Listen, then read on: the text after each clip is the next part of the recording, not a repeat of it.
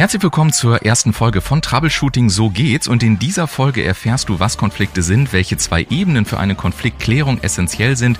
Du entdeckst deinen persönlichen Konfliktarchetypen und lernst vor allem den Mann kennen, der sich seit über einem Jahrzehnt dem Troubleshooting und der Konfliktklärung verschrieben hat, Carsten Banse. Und hier ist auch schon. Moin Carsten. Moin Ulf. Sag mal, Carsten, über Konflikte, da wird ja eine Menge gesprochen. Steigen wir direkt mal ein. Jeder oh ja. hat ja irgendwie auch Konflikte, ist so ein, ja, ich sag mal, so ein Wort, was auch so ein bisschen vielleicht auf den Wühltischen der Sprache irgendwie angekommen mhm. ist. Insofern gib uns doch mal für den Einstieg ein Bild. Was ist denn eigentlich ein Konflikt aus deiner Sicht? Das ist eine sehr gute Frage, Ulf. Also da werde ich jetzt keine wissenschaftliche Definition hier abliefern, sondern eher was, was unsere Zuhörer und Drinnen interessiert. Und zwar sind Konflikte, das Ei der Daus, es wird äh, keinen überraschen, zentraler Bestandteil unser aller Leben. Also das mhm. bedeutet, wenn du dir die Evolutionsgeschichte anguckst der Menschheit, dann ist die geprägt von Konflikten und äh, deren Lösung. Und Charlie Chaplin soll einst auch gesagt haben, dass er keine Bücher zu lesen brauchte, um zu erkennen, dass ein zentrales Thema unseres Lebens Konflikt ist. Das bringt es im Prinzip auf den Punkt. Wenn man das Ganze umdreht, das erlebe ich eben in der Praxis auch häufig, das wäre sozusagen schon ein zarter Hinweis auf den ersten Fehler, was es nicht ist, ist eine Definition, die irgendein Trainer, Trainerin auf eine Flipchart schreibt, äh, das gesamte Team das dann durchstreicht, freundlich unterschreibt mit einem zugegebenermaßen an der Stelle dann unehrlichen Teamfoto in der Hand gemeinsam in den Sonnenuntergang reitet. Also das wird Magic Puff sich dann einfach mhm. in nichts auflösen. In der Folge dessen, was ich jetzt gerade gesagt habe, noch wichtig ist zu sehen, ist, dass äh, Konflikt einer äh, ja, radikalen Ehrlichkeit bedarf. Also in der Praxis höre ich immer wieder das Wort Kindergarten, ja, gerade auch von Menschen, die uns vielleicht zuhören. Und das ist Konflikt eben gerade nicht. Konflikte sind hochgradige Dynamiken mit, mit sehr, sehr vielen Bestandteilen und eben gerade gar kein Kindergarten.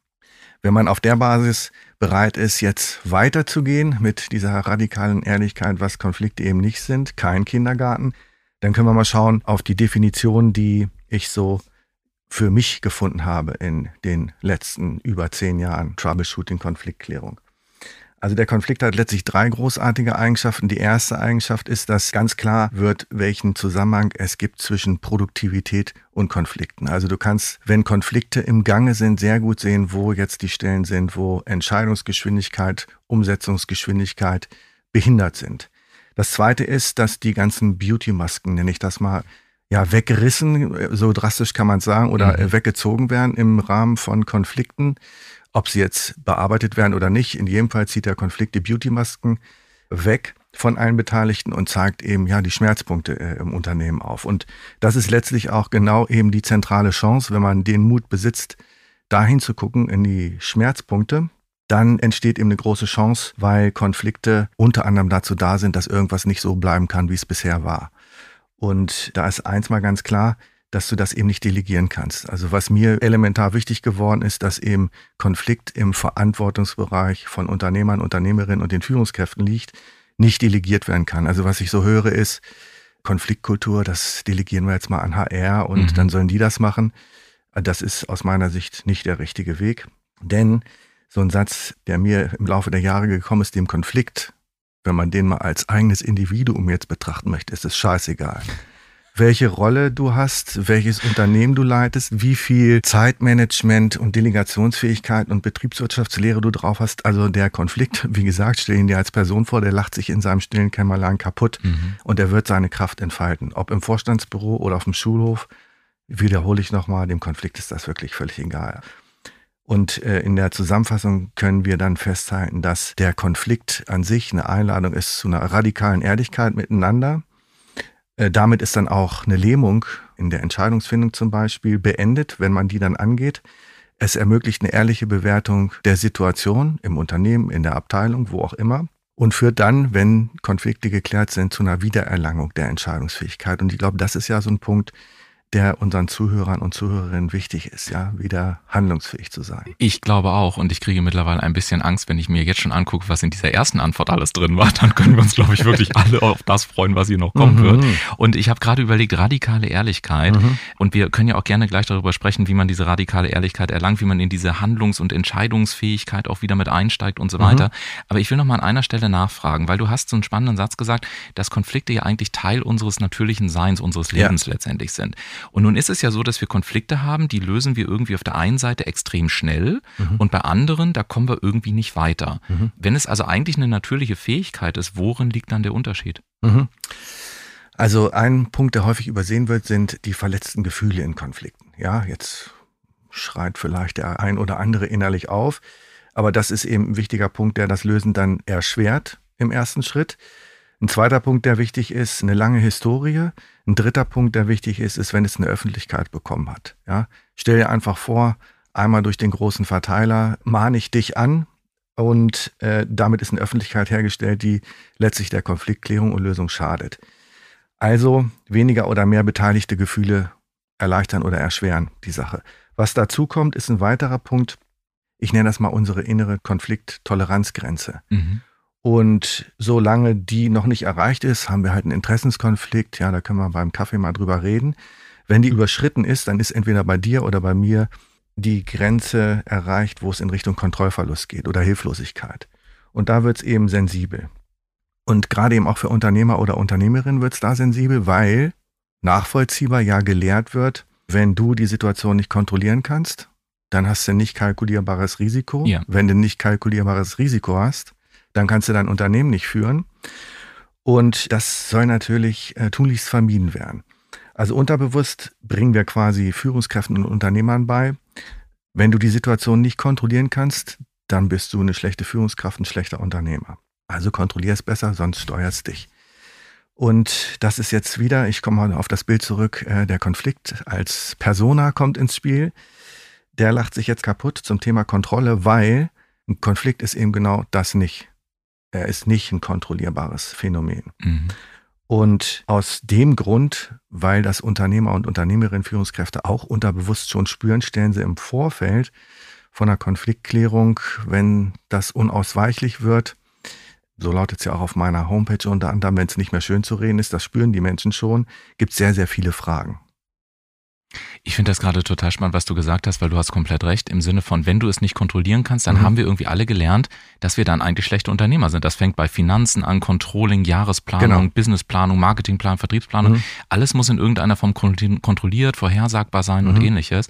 Und ich fand den Satz gerade sehr prägend zu sagen, und dem Konflikt ist das im Prinzip egal, weil ja. der ist nicht im ersten Schritt kontrollierbar. Mhm. Und aus diesem Spannungsverhältnis sagtest du, da ergeben sich dann dementsprechend, gerade wenn es über dieser Konflikttoleranzgrenze, fand ich ein spannendes Wort, gibt viele mhm. Punkte bei Scrabble, glaube ich, das Wort, mhm. äh, gibt es sehr, sehr viele Fragen. Was sind denn die Fragen, die dir in der Praxis begegnen? Welche kommen denn dann ganz mhm. konkret im Vorfeld? Also eine ist, kannst du uns äh, gewährleisten, dass es harmonisch ausgeht und mhm. sich hier nicht alle anschreien.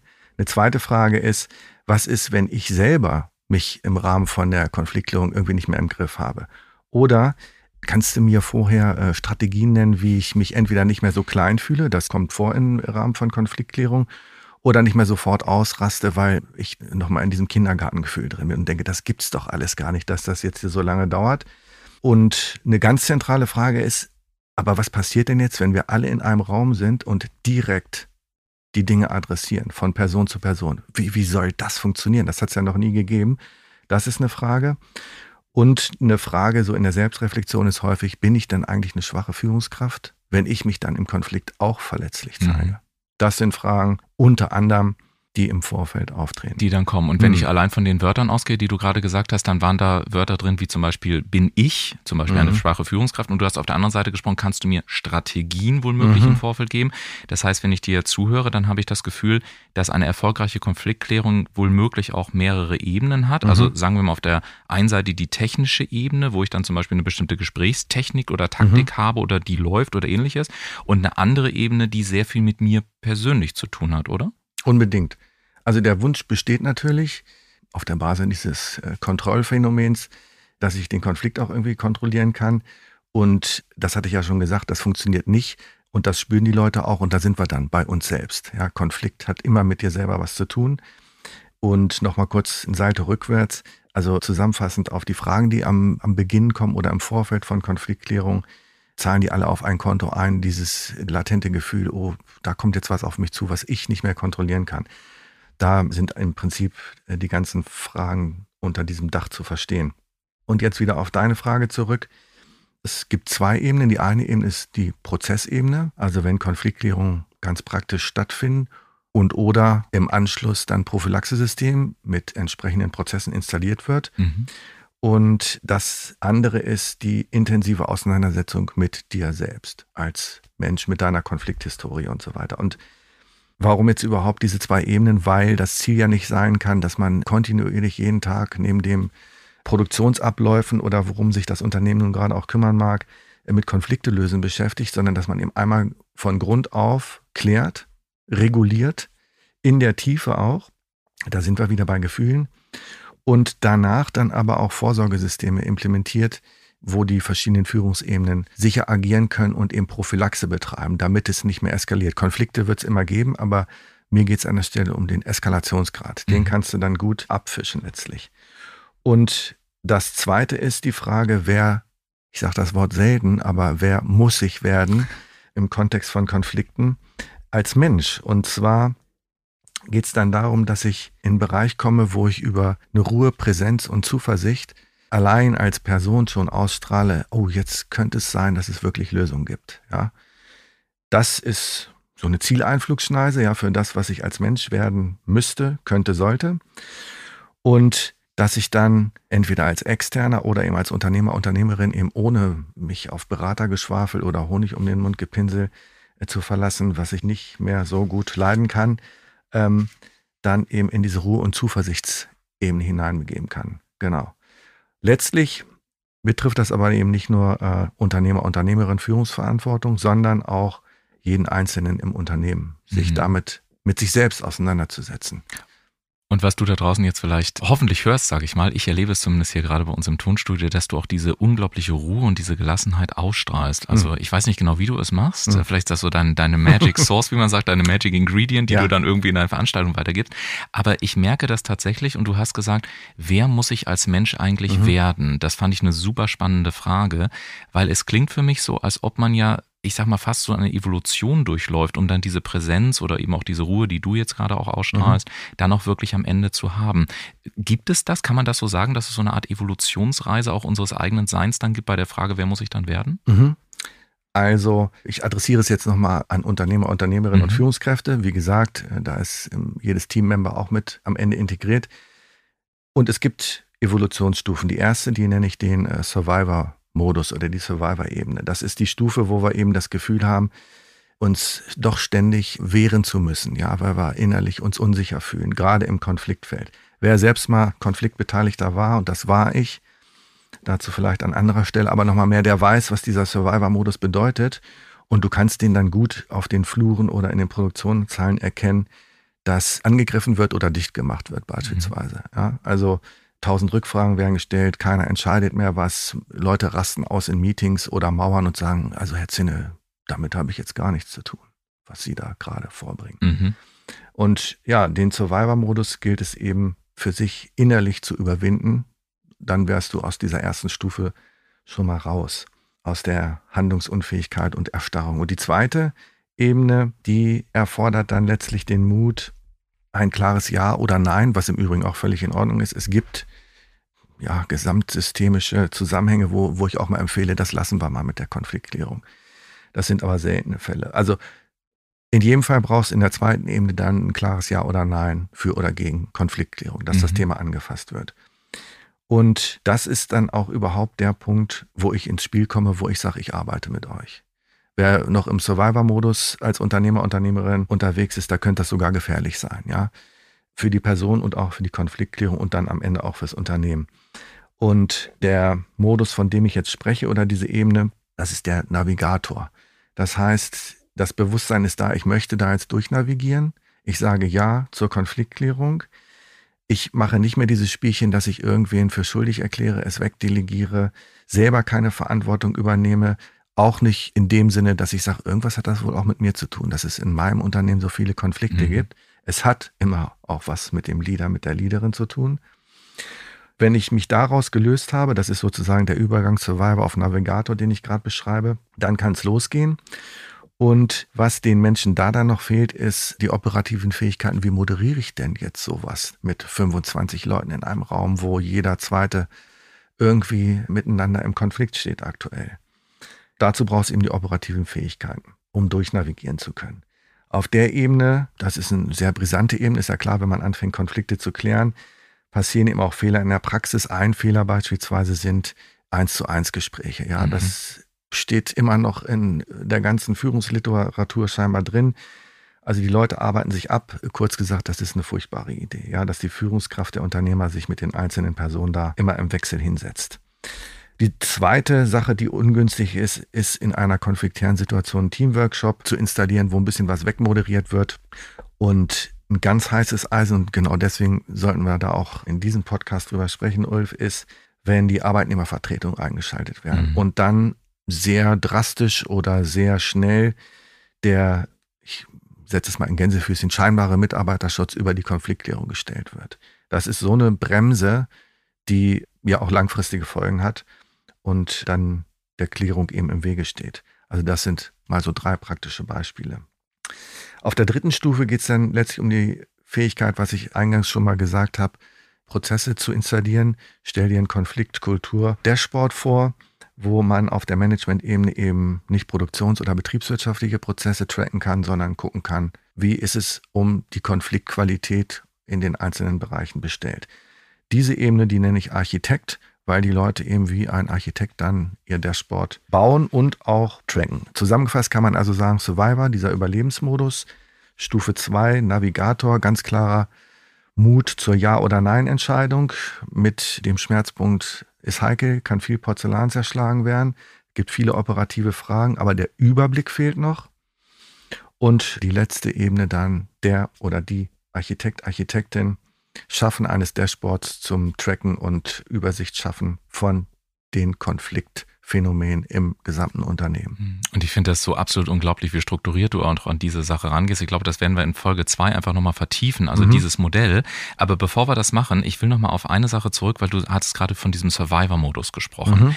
Und jetzt kann ich mir vorstellen, auch aus meiner eigenen Praxis heraus, vielleicht geht dir das auch gerade beim Hören so, dass man natürlich die Erfahrung gesammelt hat, dass sich Menschen unterschiedlich schwer damit tun, nicht mehr dieses Gefühl haben zu müssen, sich hm. jetzt unbedingt wehren zu wollen oder mhm. wehren zu müssen. Das klingt, wenn du das sagst, klingt das so schön ruhig und charmant und man sagt, okay, ich mache mhm. da eine Entscheidung dran, mhm. dann bin ich nicht mehr im Survivor-Modus, wie du es mhm. genannt hast. Die zweite Stufe war, ja, dann bin ich Navigator, dann moderieren wir das und dann gehen wir vielleicht doch am Ende in den Sonnenuntergang, wenn man so sagen möchte. Aber das ist ja irgendwie in der Praxis anders. Menschen tun sich unterschiedlich schwer, nicht mehr das Gefühl haben zu müssen, sich wehren zu müssen. Womit hängt dieses Gefühl zusammen? Also das Gefühl hängt eben mit deiner eigenen Konfliktbiografie zusammen mhm. und lässt sich dann abbilden über verschiedene Konfliktarchetypen. Konfliktarchetypen, mhm. das ist ein spannendes Wort, habe ich noch nie gehört. Was, mhm. äh, was, äh, was ist das? Also Archetypen, da gibt es verschiedene, die werde ich dann gleich in der Folge dir noch, noch mal näher bringen und natürlich euch Zuhörern, Zuhörerinnen auch.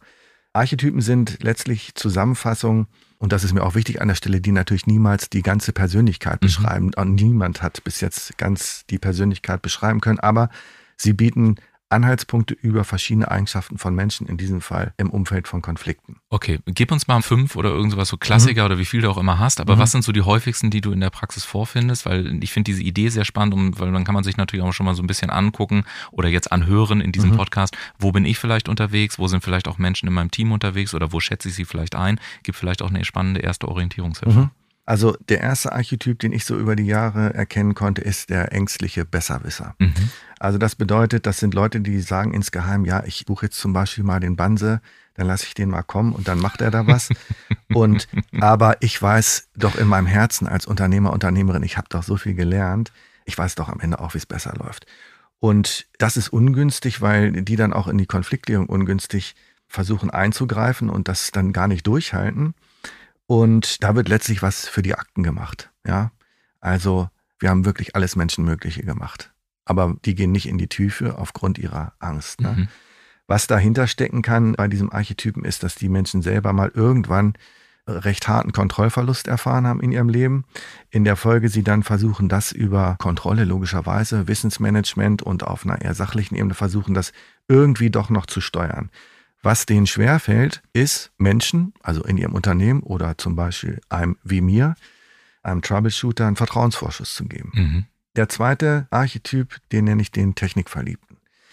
Und das sagt der Name ja schon, das sind Menschen, die eben ja der Technik gegenüber affin sind oder den Inhalten in ihrem Beruf. Und die wollen am liebsten Zahlen, Daten, Fakten. Denen ist das auch maximal unangenehm, wenn da jetzt über Gefühle geredet werden soll und Befindlichkeiten. Mein Gott, muss das sein? Also die sagen tatsächlich auch wortwörtlich oft, also Menschen sind für mich irgendwie unlogisch. Mhm. Oder gerade letzte Woche habe ich es gehört, ich habe 35 Jahre meines Lebens gebraucht, um festzustellen, dass andere doch anders ticken als ich. Das ist so unlogisch, weil meine Welt ist doch so logisch. So reden diese Archetypen dann. Das heißt, kurze Zwischenfrage, hm? das heißt, der Horror wäre wahrscheinlich ein Stuhlkreis, wo dann ja. über Gefühle gesprochen wird und gesagt, ich fühle mich heute so und so. Oder? Ja, ja, richtig. Ja. Sind wir jetzt beim Schamanen hier oder so? Also sowas wird dann da. Das ist, äh, das ist der Todesstoß für, für diesen Archetypen. Wir sagen das jetzt ein bisschen ironisch oder sowas, aber das ist natürlich auch tatsächlich eine Angst von denen, weil mhm. sie, ihr sicheres Terrain ist, der Arbeitsinhalt, die Technik und für die ist dann tatsächlich so eine Kreisbestuhlung mit über Gefühle reden eine maximale Bedrohung, kann mhm. man so sagen, ja. Das wäre der Punkt, an dem dieser Archetyp dann mit sich arbeiten könnte. Hintergrund kann zum Beispiel sein, dass die noch nie eine echte Krise selbst erlebt haben, demzufolge auch gar nicht den Nutzen wissen, wieso soll man da jetzt irgendwie durchgehen, durch Emotionen, durch äh, was Krisenhaftes. Ja, was soll das bringen? Kann das besser, harmonischer oder anders werden? Das können die sich nicht vorstellen. Und oder sie haben, was Beziehungen anbetrifft, eine, ich nenne das mal krass ausgedrückt, eine zerstörte Biografie. Also, dass der Nutzen von menschlichen Beziehungen da gar nicht gesehen wird. Und das sichere Feld ist die Technik und mein Arbeitsinhalt. Mhm. Also nachvollziehbar auch. Nummer drei ist Mutter oder Vater der Nation. Das ist ein Archetyp, die kümmern sich und vor allen Dingen auch gerne höchstpersönlich um das Thema Harmonie.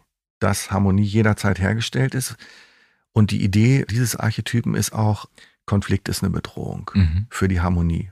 Und die Harmonie kann auch eine Scheinharmonie sein. Das ist an der Stelle diesem Archetypen egal.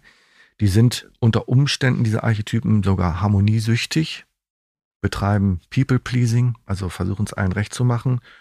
Und wenn ich diesen Archetypen zuhöre in der Praxis, dann berichten die oft, dass sie sehr, sehr früh schon Verantwortung übernehmen mussten, die auch gerne genommen haben, sich in der Folge auch im Beruf für alles Mögliche verantwortlich zeigen oder das auch an sich reißen und irgendwo an irgendeiner Stelle in ihrem Leben gelernt haben, über Konflikte spricht man nicht. Mhm. Also so, man kann sich einen klassischen Esstisch zu Hause vorstellen, das Thema ist jetzt beendet, Ulf. Mhm. Und dass womöglich dann noch nicht gestritten wird und dass vielleicht Korrekt. auch diese Erfahrung fehlt, dass ja. es nach einem guten Konfliktgespräch auch wirklich noch besser vorangegangen ist. Oder? Richtig, ja. genau, das, das fehlt da. Und der nächste Archetyp, wir haben es auch gleich geschafft, danach folgt nur noch einer, wäre schon kurz vorm Einschlafen. Ich höre dir so extrem gebannt zu, weil ich finde das absolut faszinierend und ich glaube, ich habe das auch tatsächlich noch nie so gehört. Mhm. Man merkt da natürlich, glaube ich, auch wirklich deine wirklich ja sehr, sehr lange Erfahrung und ich bekomme mhm. langsam auch ein Gefühl, warum du einfach andere Ergebnisse erzielst als viele andere, das darf man ja auch mal so sagen, mhm. weil ich habe ja viele Workshops auch schon erlebt, aber mhm. ich habe noch nie jemanden gesagt, der gesagt hat, du pass mal auf, es gibt einfach, auch wenn es nicht 100% wissenschaftlich ist, mhm. aber für deine Einordnung, guck mal drauf, wo dein Muster ist, weil dieses Muster wird dir schon mal erklären, warum du so und so agierst. Das wiederum ist wichtig für die Konfliktklärung. Ich höre dir gerade einfach fasziniert und gebannt zu und ich hoffe, viele unserer Hörer genauso. Korrekt. Das kann ich auch tatsächlich aus der Praxis bestätigen, dass Menschen, wenn ich dann da vor Ort bin, sagen, also das hat es in der Form hier noch nicht mhm. gegeben. Ja, mhm. Außer es war schon mal so jemand wie ich vorher da, aber äh, den interviewen wir dann in einer den, anderen Folge. Genau, so genau, sieht's aus. Aber da äh, kann ich dir beipflichten. Also machen wir weiter ich möchte fast auch behaupten, dass der nächste Archetyp, sage ich mal, ein gesellschaftliches Phänomen sein könnte, mhm. gerade in unserer Gesellschaft. Und der Archetyp, den nenne ich den Wutgebremsten. Also das ist eine spannende Gruppe, weil einerseits ist ja Wut sozusagen eine Spitzenenergie, die uns auch zu guten Durchbrüchen verhelfen kann. Absolut. Ja, also wo man dann wirklich den entscheidenden Schritt weiterkommt. Ja. Oder um sich durchsetzen, abgrenzen zu können. Und wenn die im gesunden Rahmen angelegt ist in uns, die Wut, also die Schwester der Aggression, dann kannst du die auch gar nicht so lange aufrechterhalten. Ja, das ist vielleicht an der Stelle auch ein bisschen Balsam für unsere Zuhörer und Zuhörerinnen, dass Gefühle kommen und gehen, so auch die Wut. Ja, mhm. also auch wenn sie dir gegenübersteht. Nun denn, also die Wutgebremsten haben da aber eben nicht so einen Zugang dazu, was für die Konfliktierung ungünstig ist. Wir brauchen die Wut, um in Kollision gehen zu können. Ja, das ist eine Vorstufe von Konflikt und oder eben Konflikte klären zu können. Und der Hintergrund bei den Wutgebremsten kann sein, dass man da eben mitbekommen hat in der Erziehung zumal Wut ist was Böses, ne? ich schreie jetzt hier nicht so rum, reiß dich zusammen, krieg dich in den Griff. Und tatsächlich, mein Sohn hat mir das mal gesagt, da war was Schlimmes für ihn passiert und da bin ich auch mal aufgewacht, weil er sagte, Papa, lass mich bitte wütend sein. Mhm. Und da hat es bei mir geschnackelt, weil ich bin da anders sozialisiert, nämlich genauso wie ich ihm gesagt habe. Und das habe ich mir deutlich mitgenommen. Ich genau, raste so lange aus, mhm. wie es jetzt Not tut. Also das ist eine gute Kraft, die eben auch für Konfliktklärung nötig ist. In der Praxis, wenn jetzt die Wutgebremsten sozusagen die Hosen, die sprichwörtlichen anhaben, dann kann man eben eine permanent unterschwellige Kommunikation erleben. Die von außen würdest du auch sagen, das ist doch hier irgendwie gefaked oder irgendwie unehrlich. Genau, und das zeichnet so diesen Archetypen aus. By the way, es gibt auch die Wutentfesselten, das sind die sprichwörtlichen Elefanten im Porzellanladen. Und die verstehen sich, da wird jetzt jeder sofort drauf kommen, nicht so gut mit den Müttern und Vätern der Nation, ne? mhm. weil die ja die Harmonie erhalten wollen. So, als letztes haben wir den Kränkungsbereiten. Da wird meiner Erfahrung nach wenig drüber gesprochen, also denen auch Instrumente an die Hand zu geben, weil der Archetyp des Kränkungsbereiten, das sind Menschen, die zeichnen sich aus, dass sie wirklich das Guten Morgen, ich überspitze es jetzt deutlich schon, als persönlichen Angriff nehmen. Mhm. Und sich da auch gerne dafür zur Verfügung stellen, gleichzeitig das aber auch vehement abstreiten, dass es so sei, dass sie alles persönlich nehmen. Oder vieles. Und da sind so Phänomene dahinter, ähm, du bist nicht gut genug als innere Botschaft oder Glaubenssatz, du musst stark sein, und das sind Menschen, wenn ich mit denen spreche und so eine grobe Ahnung habe, das könnte jetzt so ein kränkungsbereiter Archetyp sein, dann haben die oft so eine Historie hinter sich, dass sie viel alleine durchstehen mussten, dass sie selten oder nie eine erfüllende Beziehung hatten. Wenn sie Beziehungen hatten, berichten sie davon, dass das irgendwie auch immer die falschen waren, wo dann sozusagen immer wieder aufs Konto eingezahlt wird, das Leben ist ein Nullsummspiel, jeder will dir nur Schlechtes. Mhm. Und dann wird auch der Archetyp natürlich nachvollziehbar. Ja, also die haben alle gute Gründe, die Archetypen, warum es sie in der Form gibt. Was wichtig ist zu sagen, dass in all uns Menschen ist, ja, sage ich immer, alles sowieso grundsätzlich schon mal angelegt, so auch diese Archetypen. Wenn man mit sich ehrlich ist, dann kann man beim Zuhören jetzt, und das ist ja hoffentlich passiert, ne? liebe Zuhörer, Zuhörerinnen, kann man mit sich selbst schon mal ins Gebet gegangen sein, wo könnte ich mich da verorten? Wo ist mein Favorit? Ne, den findest du, wenn du ehrlich mit dir bist. Und das erklärt ihm auch ganz an den Anfang deiner Frage zurück, warum wir unterschiedlich schnell durch die drei Evolutionsstufen brauchen. Ich finde es absolut faszinierend und ich glaube ganz ehrlich, also ich weiß nicht, ob wir mit der Stunde, die wir ursprünglich mal geplant haben, hinkommen werden, aber ich, ich glaube, ich kann jetzt sagen, ja, dass sich das auf jeden Fall lohnt, wenn wir ein bisschen über das Zeit drüber sind. Mhm. Ich fand es eine unglaublich erkenntnisreiche erste Episode, durch die mhm. wir hier durchgegangen sind und ich fand vor allen Dingen gerade auch schon eine Sache spannend, als du von deinem Sohn erzähltest mhm. und du sagtest, ja, weißt du was, raste doch so lange aus, solange es gut ist und ich habe gerade so gedacht, Oh mein Gott, ich glaube, das wird sehr spannend in Folge zwei, weil wir werden, das habe ich gerade beschlossen, uns mhm. mal über diese ganzen Kommunikationsarten dann noch in Unternehmen unterhalten, weil mir geht gerade durch den Kopf, dass ja auch viel von diesen, ich nenne das mal weichgespülten Botschaften, mhm. was mir gerade so durch den Kopf geht, mhm. eigentlich ja auch wutgebremste Kommunikationsmuster sind. Vielleicht können wir da dann in Folge zwei mal drauf eingehen, ob ich mit der Aussage generell richtig liege oder nicht. Aber ich versuche dich jetzt erstmal, damit die Hörer einen Schluck Wasser trinken können, ja. bevor es in die zweite Episode geht, dahin zu bekommen, dass du äh, uns vielleicht nochmal so eine, so eine Art Zusammenfassung geben kannst, weil da war so viel drin in dieser mhm. ersten Episode. Und ich packe das mal so in die Frage, wie kann ich denn jetzt eigentlich erkennen, dass ich wirklich bereit bin, mich der Lösung eines Konfliktes zu stellen? Also ich mhm. weiß jetzt eine Menge, ich habe mich vielleicht auch eingeordnet, ich habe ein besseres Gefühl für mich, aber lass uns mal irgendwie so eine Art Zusammenfassung finden für diese erste Episode. Wie kann ich herausfinden, ob ich jetzt wirklich an dem Punkt bin, dass ich sage, ja, ich will mich mit der Konfliktlösung auch wirklich mhm. auseinandersetzen und mich diesem Thema stellen? Da mache ich nochmal die Kopfstandmethode, Ulf. Ich drehe es nochmal um. Punkt eins ist, wenn du eine Einstellung hast, das ist doch hier Kindergarten, wir können doch das alles ganz sachlich besprechen, mhm. wir sind doch alle erwachsen. Oder wie ich vorhin schon sagte, Konfliktkultur, das macht hier HR für uns. Äh, da haben wir im Management so gar nichts mit zu tun. Dann bist du noch nicht so gut unterwegs mhm. im Sinne der Bereitschaft. Bedeutet eben auch, es sei nochmal gesagt, wer den unmittelbaren Zusammenhang zwischen Konflikten und der Performance im Unternehmen nicht verstanden hat, also dem kann ich an der Stelle vor Episode 2 alles Gute für die Zukunft wünschen. Das meine ich aus tiefstem Herzen und auch voll aufrichtig, genauso wie ich sage, dann ist es noch nicht so weit. Mhm. Wer zweitens die Kontrolle behalten will, zum eigenen Überleben sozusagen, und nicht in der Lage ist, kurze Momente des scheinbaren Kontrollverlustes im Rahmen von Konfliktierung mit auszuhalten, damit sich die Dynamik des Konflikts auch mal wirklich entladen kann, da bringt es nichts, irgendwas lösen zu wollen, weil wenn du auf dieser Ebene dich noch befindest, dann möchtest du gerne nur Kosmetik machen und das alles noch so im Regal stehen bleibt, wie es eben vorher auch gestanden hat.